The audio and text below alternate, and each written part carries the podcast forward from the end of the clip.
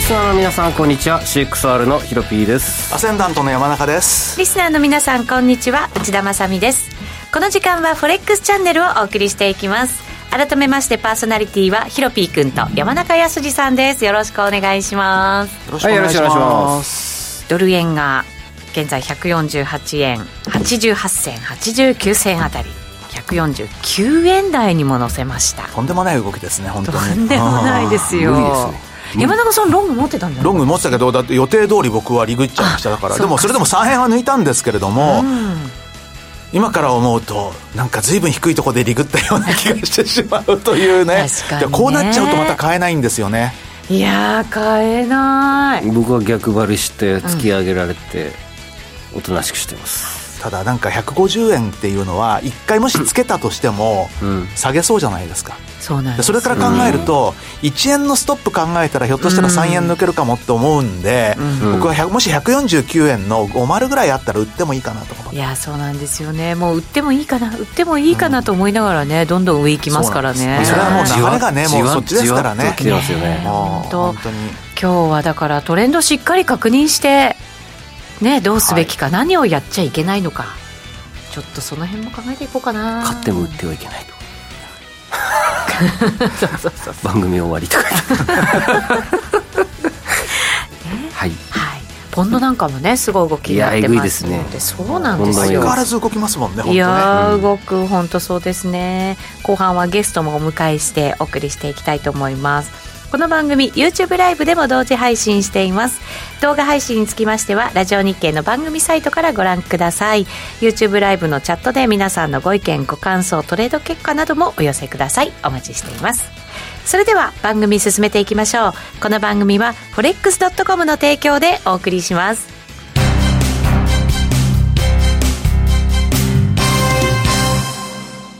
ここで、forex.com からのお知らせです。日経平均、ニューヨークダウ、ナスダックなどを対象に投資ができる、forex.com の株価指数。CFD や話題のノックアウトオプションで取引いただけます。主要17銘柄を数千円から、売りからも買いからもお取引可能。詳細は、forex.com を検索。FXCFD 取引及びオプション取引は元本及び収益が保証されているものではありません。FXCFD 取引はレバレッジを利用して取引代金に比較して少額の証拠金で取引を行うために相場の変動による価格変動やスワップポイントの変動により思わぬ損失が発生する場合があります。お取引の前に契約締結前交付書面などを必ず熟読し、取引の内容、危険性等をご理解いただいた上で、ご自身の判断と責任にてお取引ください。ストーン X 証券株式会社、金融商品取引業、関東財務局長金賞第291号。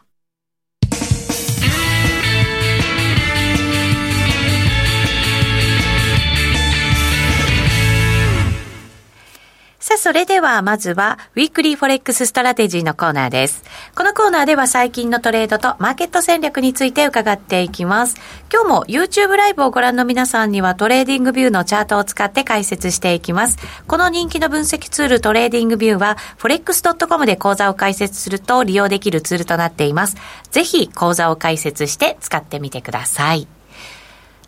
ドル円から、はいいきますか。 1時間足を出早速しましたはーい。はいこちら、あなんかもう先週と全然流れが変わってない、うんこの32年ぶりの高値の147円の6号付近辺はいえー、突破して、一回もお戻りになら ず、お戻り滞空にならず本当です長めよですね。全く推しがないですからねしないですね。ねで、多分日銀もやっぱ介入してたっぽいですね。ん一瞬そのあの、タッチしてから、146円の50まで1円以上下げたじゃないですか、先週の CPI。発表後。でそこからまた全戻しで、多分ここで使っ、この辺で使っちゃってるとは思うんですけども、介入したってこともうしたんじゃないかなと思うんですよね。あのー覆面介入覆面介入についてノーコメントみたいなことを言ってたんで、大はい体ノーコメントってしてるんですよね。うん。そういうもんなんですね、うんで、前もあのーまあ、要はその介入した後に、その介入の原資についてっていうことで、そのあたりは、あの、まあ、その米国債を売ったのかどうとかみたいな話があったときに、あのーそのあたりの説明はしませんって言ったけど、後から蓋開けてみたら、結局米国債売却してたとかっていうのがあったので、それから考えると、してた可能性はあるんですよね。ただ、あの、こればっかりは月末にならないと分かんないですけどね。やってどたっとかのしたら政治家の方も言いましたね。あ国債売って介入資金に当てたらどうだみたいな。ああそんな発う言んも国ね、会でしてたのかな。で、それはしないみたいなこと言ってたんですけど、もしかしたらその政治家の方はもうリークを知ってて、あえて言って 言わせたのかもしれないですけど。うんやってたとしたらですよ、うんでもショッキングでしょうねそう、全然そうそうそう、効果ないでしょ全くそう、効果がないんですよ。うん私もショッキングですよ、うんそれそれから考えるとね、たただ、あの、介入が、例えば、あの、まあ、3兆円規模だなんだとかって言ってるけど、まあ、ドル化で考えると、まあ、約200億ドルじゃないですか。うんあの、大規模介入、9月の。で、外貨準備の、その、変化を見ると、債券部分で、要は減少額って540億ドルなんですよね。うん540 540。と、い、うことはですよ、まだ340億ドル余ってるじゃないですか。うん確かにだから多分介入するつもりでた売ったんだとすると、はいまあ、覆面が出ててもおかしくないし、この後どっかで大規模な介入が出てもおかしくはないと思うんですよね。うん準備は準備はしてると思いますよ。でできてるってことも資金は手当てしてあるうと、んだから常にスタンバイの状態というね。うんスタンバイ状態ですね。本当だとあの147円の高値抜いたぐらいでガツンとやってくるのかななんて勝手に想像してましたけど全然ですもん全然ですよね。だからみんな、あのーおそらく介入が出たところで買いたいっていうふうに思ってるので、そんな時に介入しても効果ないからっていうことで、うん完全何にかを待ってんでしょうね。一回先150円突き破って。まあ、先につけて満足感出て達成感が出ました、じゃあそこで下がってきたところで介入しましょうかもしれませんけどね、うんなるほどダメ押し的な感じのねでもそれでもつ次の介入はせいぜい3円でしょうねきっと、うん。そうでしょうね。動いすてもごいそう思います。だからそうするとですよ一手167円割る147円割るかどうかみたいなね、うんそんな水準だったらまた買い入ってきちゃう入っちゃいますよねだからやたらな介入できないですよね、多分先週のドル買いめちゃくちゃ全体的に世界中で強かったね CPI を多分いやちょっと試してみたらもう全く歯が立たないでちょっと諦めてる感があるような僕は気がすまるあんで一すけ旦ど、様子見しようっていうとこじゃないですかね、はいきっとね、どうせやるなら1523円まで突き上げてそこから思いっきり振るい落として7円下げるとかの方がまだ効果的ですよね行くところまで行っちゃって、うん、だって150円マックで今、まあ、僕もそうでしたけどみんな介入くれくれ病になってるので確かにねげゆ緩やかに逆張りしてるじゃないですか、逆にトレンドしっかりうんになっちゃうっていだからもう可う本能当性にが、ね97年、98年も結局は介入が出るたんびにみんな買ってましたからね、うん結局そのパターンになりかねないっていうのはあると思いますよ、うんなるほどまあ、神田財務官、その当時分かってるわけですからね。そうですよね。そうかそうかそうかうん。だからより効果的なところを今狙ってる準備はできてる。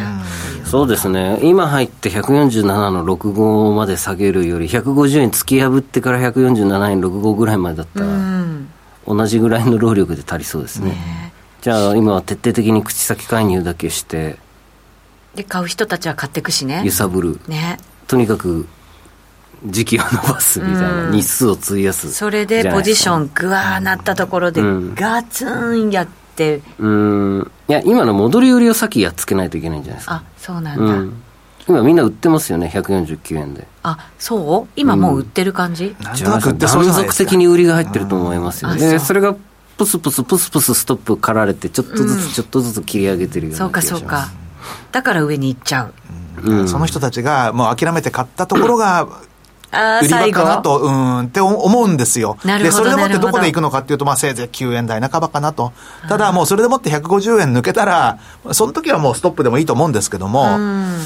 まあ、1円以内のストップだったら、149円台半ばは、まあ、売ってもいいんじゃないかなと。うん、いう気はしますよね、一回はね。まあ、一番効果的なのは今週日本の CPI があるんで、うんうんうん CPI が思いのほか強くて、そこでもって、日銀関係者かなんかが出口戦略検討なんて言ったら、それが一番あ効ーきますよそれがいいね。だから、そしたら、1円も使わずに下げられますよ。うんそうか。その可能性があるから。でもやりすぎるとあの長期国債が あそうか。まあ、いろいろいといねで、すよあの、いろいろと悩みじわじわは多上い。がってますから本当にね。うんじわじわ。あとは、今日の長官の日経のひ左側のところに、まあ、今日の記事みたいなのよく出てるじゃないですか。ロシアトリプル安って記事があったじゃないですか。あありましたえ昨日英出てま国したねに次いでロシアと、うんで、まさか今回もきっかけはロシアの、まあデフォルトじゃないにしても、今回もロシア発かななんて、98年ロシアのデフォルトから始まりましたからね。そうですよね。それは2023年か2020来年、ん3年かどうか分かんないですけど、まあまあ、今回のこのいわゆる、まあ、米国の金利上昇から始まった一連のドル高の流れが、うん方向が変わるのっていうのも、今回も実はロシアなんていう可能性はありますよ、本当に。面歴史は白繰いり返すねうんだからそしたら笑っちゃうというか、えっていうぐらいでね、本当笑っにちゃいますね何か、うん物語が書けそうな感じですよ。うん、新興国なんかも巻き込みながら、うんだからそうなるとアジアがね、アジうんアですよね、アジアが危ない、今度は。そしてまた円高へその時は円高ですよ円ね高。いうんでも、ここから円高っていくらって感じですよね。あもうでもそんな感じですかあーあの当時と今とじゃやっぱりマーケットの規模も違うし、それこそあのセーフネットでもって、もういろいろと動くと思うんですよ、も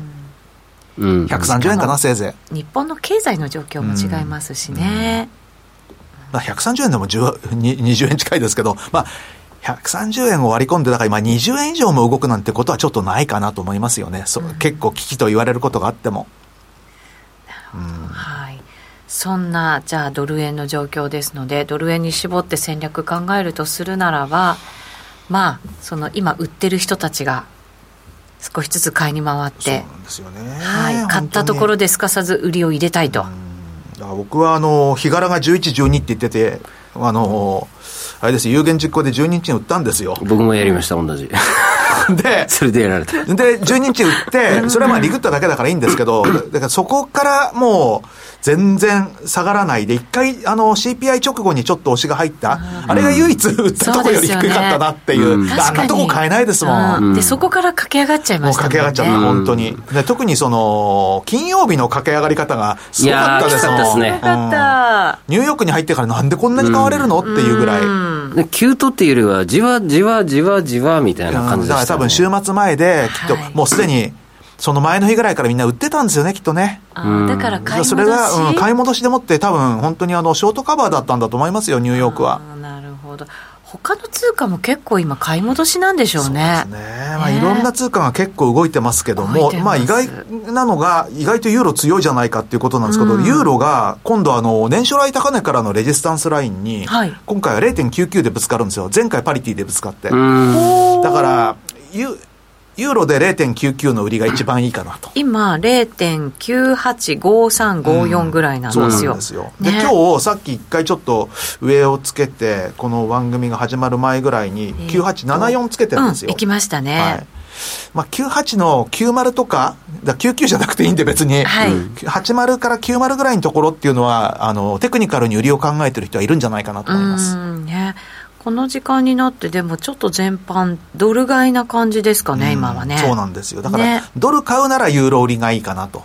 いうふうに思ってはいます。ポンドはルダメあ、ポンドでもいいと思いますけどね。うんオセアニアも弱いんです特にそうオ弱いーですジよねーが弱いですよねこの辺だから弱いところさらに攻めていくの方がいいのかななんて思ったり5ドルそうなんですよ。他の通貨に比べると弱いですよね。弱いんですよ、うんこれやっぱ中国の影響です中よね国の影響かもしれないですよね。 GDP 発表先送りって、うんそうそうそう小売りとかも先延ばししちゃったんでしょ、うん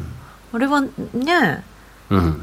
今日今週共大産事党な会議がや大って会そにまうすそうからそう。あそうの、大会中には発表しないということじゃないそですんか。なみたいな、そんな影響を与える数字が出るのかいって心配になりますよねいやじゃないですかいやそうですよだってねいい数字だったら絶対発いや表しそうますそうそうそうそうだって成果だって言えるでしょ、うんだから悪い数字なんですよ、きっとね。多分ね。そうですよ全ねく男らしくないですねうん本当に。確かにうんんそうですねということで5ドルが売られているという感じですかねうんうんそしたらもうじゃあ買い戻し結構一服な感じかもしれませんねんどうですまた再び僕実はオセアニアが再びって感じで、ん今日ニュージーをニュージーね CPI がかなり上振れたので次回絶対0.75でしょうと引き上げ結構強気にねはい、うんつまり年末には4.25になるわけなのでそう考えるとオージーニュージーぐらいかなとショートできるのあはあいいですね、うん、似た者同士で、うんなのでいや、もうドルも円もユーロもポンドも無理ですね。 無理。ただなんとなくなんですけど、僕ね、ユーロ円っていうのは、もし147円あったら売ってもいいかなと思ってるんですよね。ほうユーロ円、今まあユ146円の8万ぐらいですよ80。銭ぐらい。うんではい、まあさっきのそのユーロドルのレジスタンスラインと、まあドル円も一回売ってもいいかもしれないなっていうようなことを合わせると、まあユーロ円のショートの方がドル円ショートより安全かなっていう。うんぐーユーロ円もここ足元ぐーんって伸びてたんんとで伸びすて、ぐね。ーんと伸びてますよ。なんでユーロあらら買わら、れたなんですんかねでこれもよくわかんないんですけどまも、ああの利上げの一つね0.75あの発言まあ、イギリスの例のトラス政権の減税案とか、まあ、一通りね、撤回されたんで、はいまあ、ポンドが買われたんですよね、はいで、そのポンドが買われた動きにユーロもついてあ、ったと。釣れ高か。釣れ高なんですそうよ。なのだからユーロの材料ではないですね。ってなこるとほはどじゃあユーロ売りたくなりますね。そうなんですよ。れ考えるとそうなんでね。すようん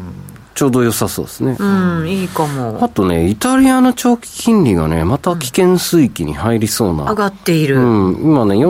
4.7%ぴったりぐらいですが、高値が今年が4.9なので、あこ、ち近らチャづーいトている。うんお、本当だ。アセンディングトライアングルみたいな、じりじりと来ているので、ここは今年やっぱイタリアの長期金利が急騰するとユーロ売りがドンと強めに入ってたんで、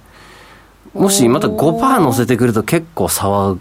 がれるんじなるゃなほいどでしょうか。はねい。。そろそろな感じじゃないですか、そういうのすご考いえ垂る直上と。げですよ。バイン。ねえ。ユーロドルか。うんユーロ円がいいですかまあ、ユーロドル、ユーロ円ユ。ーロ乳児。いいか もね。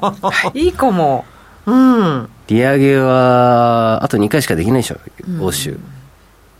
あ、そう、やっぱりね。そんな織り込ん限で界るがと、ね。うんで一応0.75とかになるかもとかになってて一応0.50.5では織り込んでると思うんですけれどもそれでもさほどつ、積んでると思うので、ん逆に0.75引き上げたらこの直近利どうなるかなみたいなこ今月のあれ今月でしたっけ ECB あれ来月1週目だっけ今月末が BOE で、あ ECB ギリ11月入っちゃうかなどっちだったっけ後で見ておきます。はいはい。なので、ECB で0.75あ入った後に、一回ユーロ買いが入って、イタリアの長期金利急騰からの反転狙いみたいな、うん。いけそうじゃないですか。なんかちょっといろいろ面白くなってきましたね。ただ今、もう今は無理。今 今はおじ無理ニュージしかやりたくない。ああ、確かに。ううんん、もう先週のそのドル円の突き上げで僕嫌になって、 やってないです。えー ECB っと、来週だ今、はいえあ、来週か。 10月27日。そうですね、27ですね、はね木曜日、はい。その前の日がカナダ。うんあ、ECB の次の日が日銀だ。うん日銀までですけど、まあ日銀はね、そんな感関じ係ないでしょうけどね。はい。そうですね。ではい。まあ、11月第1週に最大の注目の FOMC なんですけど、まあ、0.75はもう完全に決まってるでしょうというところでですすね。ね。一時期また1%なんて話もね、ありましたけうどんね。 0.75、0.75っていうのは今、織り込んでますね。うん、そうです。あ、この11月の頭も続きますよ。オーストラリアでしょで、アメリカでしょイギリスもありますよで、イねギリスでっていうふうにね。うんそうですねはい。まあ、2週間連続なかなか結構大変な週という感じになりますね。この後、ゲストをお迎えしてまだまだお話伺っていきます。ここまでは、ウィークリーフォレックスストラテジーでした。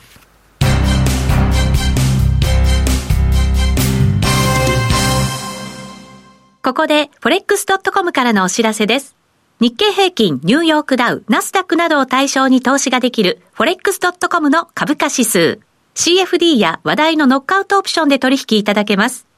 主要17銘柄を数千円から、売りからも買いからもお取引可能。詳細は、forex.com を検索。FXCFD 取引及びオプション取引は元本及び収益が保証されているものではありません。FXCFD 取引はレバレッジを利用して取引代金に比較して少額の証拠金で取引を行うために相場の変動による価格変動やスワップポイントの変動により思わぬ損失が発生する場合があります。お取引の前に契約締結前交付書面などを必ず熟読し、取引の内容、危険性等をご理解いただいた上で、ご自身の判断と責任にてお取引ください。ストーン X 証券株式会社、金融商品取引業、関東財務局長金賞第291号。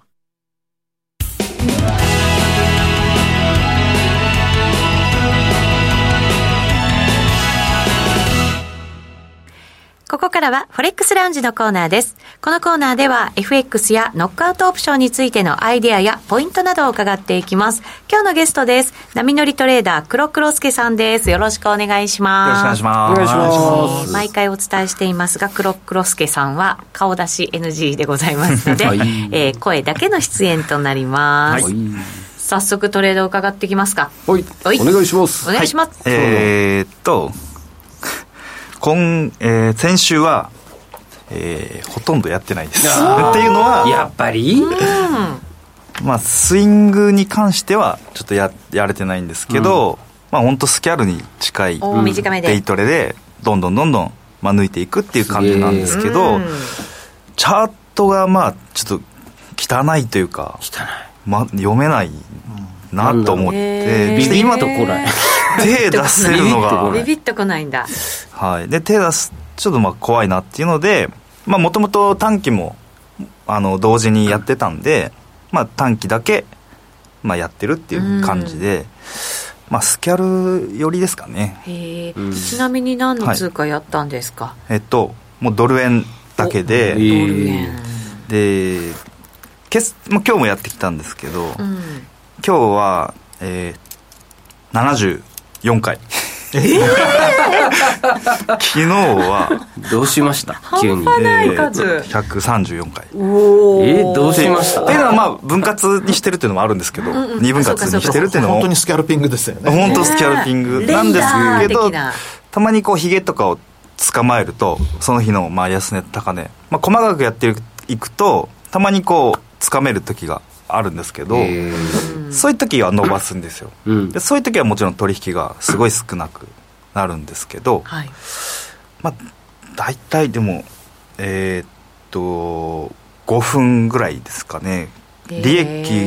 利益だとまあ5分ぐらい持ってるって感じで、うもんもう売りも買いもどっちもやっちゃううどっちもですねどっちが多かったそのですかスキャルやっててえーっと勝ち今日は勝ちが94回はいで5分18秒ぐらい、まあ、持ってるってい5う分18秒。えーでそんなデータ出るんですね。だから平均保有期間とか出るじゃないですか。あそうですね出るんだ見たことなでかまったあ負けが、えーっと40回のうんすげえ1分今日はや30っのぱりロング中心今日はえーっといやもう両方なんですけど半々ぐらいですか売りも買いもそうですねえーっと9時50分ぐらいあまあそ中の根辺だと中根付近で、うんまあ、ショートメインでうんどんどん取っていってで11時ぐらいだったかなにロングを長めに持てたっていう感じですかねなんか今日黒黒助さんいつもよりまあいつもなん、はいい、つもなんですけどいよりねはい精悍な顔なんかあこ う本当ですか勝負してきたって顔してませんなんといなやくそうですねまあそうそうそうそうそんなあ感とじがする基本なんかあのスイングでお話しするじゃないですか基本なんかファンだとか、うんで今日何もなんか話す話すことがないっていうかポジション持ってなかったんでどうしようって考えてまあスキャルしかないなって 番組のためにもやってくれたんだ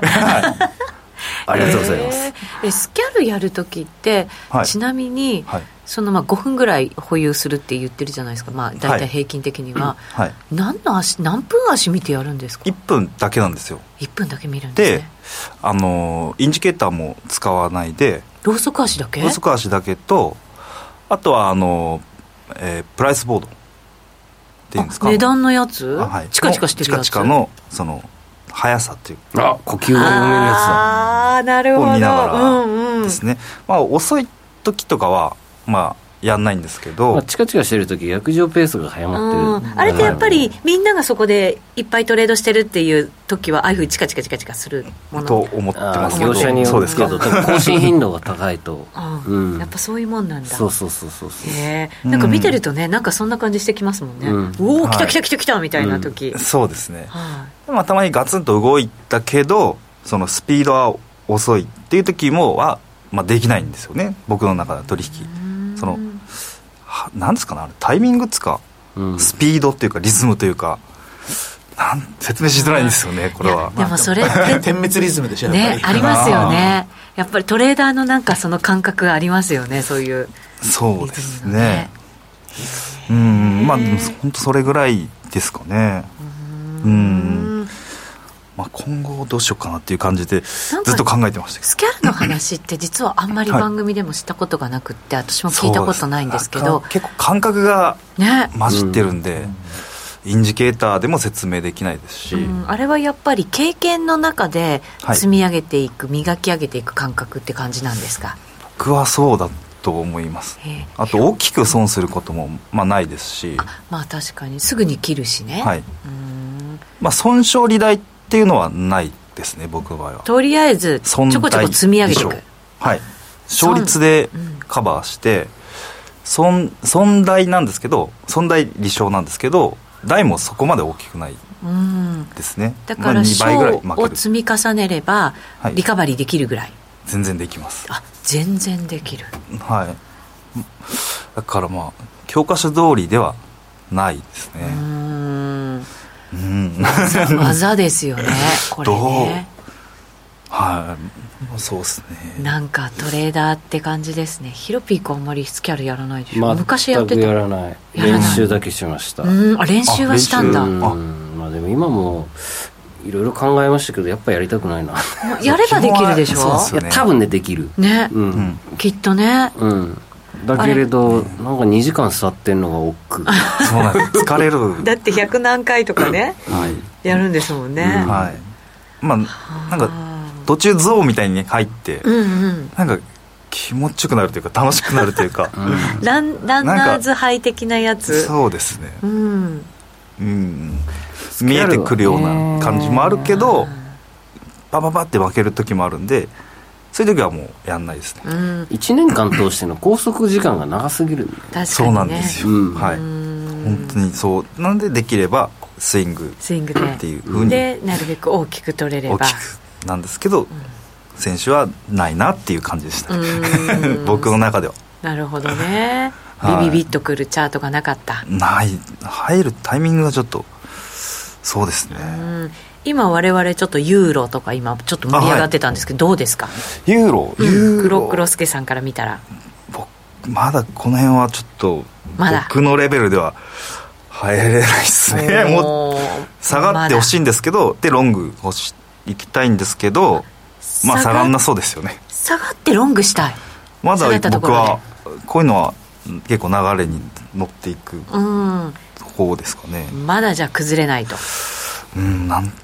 全然わかんない上昇トレンドなんでうんでも RCI とか、え4時間足で見ると僕はなんかもうそろそろショートもまああまあでももうちょっとかいやーどうですかヒロミーさんこのいやまだ RCI4 一時間歩気持ち早い全体的に早いそうですやよねっぱりそうなんいや、まあ、だ入ってもいいけれどそう全然頑張るところじゃないなもうちょっとそうですねもうあと5日営業日とか1週間ぐらいそんなにに行ってもあんま変わんねえだろうなみたいなそんな感じなんですよなるほどねわかりましたちょっとね反転したかと思うとすぐに乗っていきたくなりますけど、勝負どころじゃないんだよな、そういう感覚欲しい、はオいージーニュージーですよ了解しましたこれ以外やる気が起こらない了解です、えーこの後まだまだ YouTube ライブで延長配信を行いますので引き続きお付き合いください一旦今日のゲスト黒黒助さんでしたありがとうございましたありがとうございましたこの番組は forex.com の提供でお送りしました